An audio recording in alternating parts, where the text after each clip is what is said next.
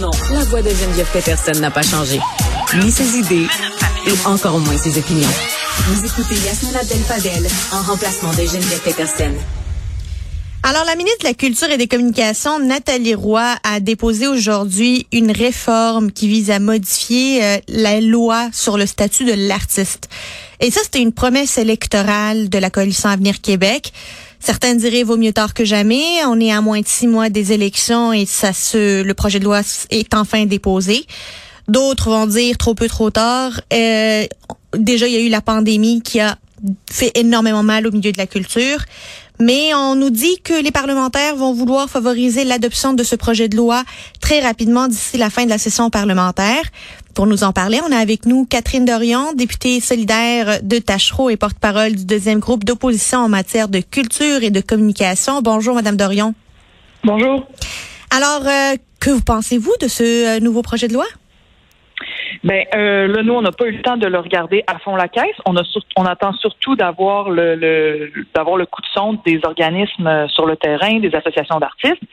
C'est euh, eux en fait qui vont nous dire oui, ça nous convient. S'il vous plaît, les oppositions. Euh, entendez-vous, entendons-nous tous ensemble pour qu'on n'étudie pas ce projet de loi-là pendant dix ans, mais qu'on soit capable de rapidement pour qu'il soit passé avant la fin de la législature.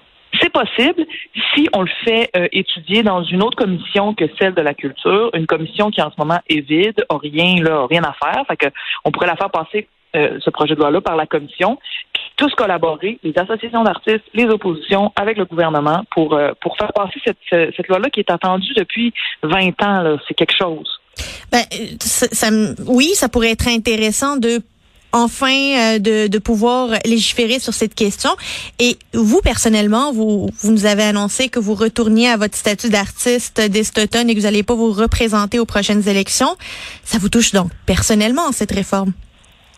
Ben, en fait, moi, j'ai toujours été artiste. J'étais artiste pendant mon mandat. Avant mon mandat, euh, je vis dans un comté, je représente un comté où il y a énormément d'artistes au, au, pouce carré. Là.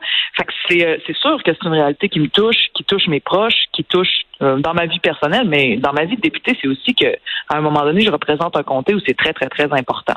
c'est pour ça qu'on a, on a, depuis le début, vraiment suivi ça de près, parce que c'est une promesse électorale hein, de faire adopter cette loi-là par la CAQ. Puis on connaît les trucs des ministres de le déposer juste avant la fin de la législature, puis dire, ah ben là, on pas eu le temps, mais on avait vraiment l'intention telle que promis. Non, non, la promesse, c'était de l'adopter.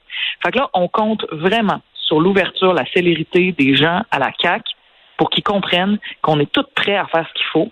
Euh, puis que si le projet de loi a de l'allure, comme je vous dis, on est en train de l'étudier, s'il a de l'allure, il y a peut-être quelques modifications à faire, mais pas la mer à boire, puis que ça peut être passé. Puis pour ceux qui, qui, qui trouvent que c'est qu'on comprend rien là, en ce moment sur c'est quoi cette loi-là, il y a même des artistes qui sont pas trop courants de ce que c'est. C'est la loi fondamentale qu'il faut changer pour qu'on ait des conditions de travail minimales dans le milieu des artistes. Pour que, par exemple, euh, l'artiste qui est souvent travailleur autonome, seul face à un producteur, à un éditeur, à euh, un diffuseur, soit pas pris pour qu'on lui dise ben voici c'est à prendre ou à laisser parce que l'artiste, il n'y a pas de rapport de force pour négocier. Il est tout seul. Fait qu'il faut qu'il y ait des conditions minimales. Il faut aussi qu'il y ait quelque chose en cas d'accident de travail, en cas de harcèlement au travail. Toutes les normes du travail qui sont jugées normales de base dans le reste des métiers. Mais pourquoi les artistes, eux autres, ils n'ont pas droit? Ça les vulnérabilise énormément et ça fait en sorte que face à leurs employeurs, ils, ont, ils, ont, ils ont, sont, sont dans une position très, très, très difficile pour négocier. Fait que ça, c'est ce que ça changerait, cette loi-là. Et ça, permettrait aussi d'assurer que lorsque des producteurs des euh, ou euh, des diffuseurs vont chercher des subventions gouvernementales, ben celles-ci sont accordées en prenant en ligne de compte les euh, ces, ces, standards, disons minimaux, ces conditions minimales là, dans la manière aussi d'agir avec. Tout à fait, parce que là, le, les, as, par exemple des producteurs, des compagnies de, de production de diffusion qui vont demander de l'argent au Conseil des arts. Donc, c'est les taxes des Québécois qui s'en vont, ces producteurs-là. Les producteurs mettent une ligne, ils disent, tiens, je vais donner tant à l'artiste. Mais s'il le fait pas, il a, on lui tape pas sur les doigts, on lui dit pas. Il n'y a personne pour vérifier. C'est ça. Ben, il y a des rapports qui sont faits, mais je veux dire, c'est pas conditionnel. Il n'y a pas de conditionnalité aux subventions. Alors, il faut absolument que cet argent-là se rende aux artistes et dans une bonne proportion. Puis pour ça, ben, il faut qu'il y ait une conditionnalité. Et ça aussi, c'est ce que c'est ce qui a été recommandé par les regroupements d'artistes. Puis là, on va voir à quel point ça se retrouve ou pas dans la loi. Il y a une autre euh, un autre segment de ce projet de loi que je trouvais intéressant et sur lequel je voudrais vous entendre, c'est toute la question des recours en matière d'harcèlement psychologique et sexuel qui figure dans le projet de loi. Et je sais que vous n'avez pas eu le temps de l'analyser là de bord en bord, mais ça reste quand même quelque chose de nouveau, à moins que je me trompe.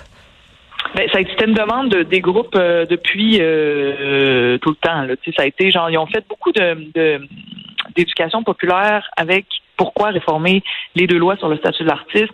Puis euh, parmi les cinq gros points là, qui expliquaient aux artistes et au reste de la population, il y avait ça. Il y a, on n'a pas de recours, tu sais, il n'y a pas de, comme l'employeur change tout le temps, comme c'est, des fois tu vas avoir une même personne qui est en position d'autorité, mais qui va se retrouver dans plusieurs compagnies de production ou de diffusion, ou qui va être, euh, je ne sais pas, prenons l'exemple d'un metteur en scène, d'un réalisateur, qui va euh, se retrouver dans toutes sortes de, de productions différentes, mais qui va peut-être des fois être dans une situation où il va faire du harcèlement psychologique ou sexuel. À qui l'artiste qui subit, qui en est victime, où il va se tourner, tu sais, qui va faire, qui, il y a pas, c'est des normes du travail de base qui s'appliquent comme pas, c'est comme s'il était dans des limbes un peu, puis euh, ça fait nos artistes des gens vulnérables à cause de ça face à leurs employeurs. Ça fait aussi que même socialement, la façon dont on considère les artistes sont dans une situation économique tellement vulnérable qu'on on dirait qu'on finit par les dévaloriser aussi. Les artistes sont constamment en train de dire oui, c'est un vrai métier, oui, je suis nécessaire, je, je, quelque chose, puis c'est pas normal ça. L'art, c'est fondamental dans la vie d'une société. La, recherche artistique, les fouilles que font les artistes dans nos, dans nos émotions collectives, on en a besoin pour être en santé. Point final, on en a besoin pour être euh, ensemble et pour être heureux aussi. Mais Madame Dorion, vous m'ouvrez la porte là, je peux pas, je peux pas, pas utiliser la porte que vous m'ouvrez. L'anneau à Montréal, est-ce que c'est de l'art? Ou est-ce que c'est une Ah, dépense je frivole? Pas de l'anneau à Montréal, non, non. Je veux vous entendre, je veux vous entendre. Je, je, non seulement je l'ai appris juste avec la petite pub de l'émission de Martineau qui a précédé mon truc, fait que non seulement je j'ai pas suivi ça, moi je suis députée de Tachereau, centre-ville de Québec, je parlerai pas de l'anneau à Montréal, Richard Martineau aimerait que je parle pour fider son son son, son fils de lui. Ah, et euh, une dernière question, euh, Madame Dorion, vous avez assisté à la période de questions et vous avez vu euh, l'échange euh, particulier qu'il y a eu entre le Premier ministre et Pierre Arcan. Qu'est-ce que vous en avez pensé? Euh, je dois vous dire que je revenais de Montréal pendant la période de questions et que j'étais en auto. Donc, je suis désolée, j'ai pas été ni assistée ni été à la période de questions aujourd'hui. Euh, J'ai présenté hier le film Renoué au rendez-vous du cinéma québécois et on a parlé de politique avec une salle comble. Fait que euh, je serai là demain si vous voulez me poser des questions sur la période de questions. Bon, ben parfait. Ben merci beaucoup, Madame Dorion. Je rappelle Catherine Dorion est députée solidaire de Tachereau.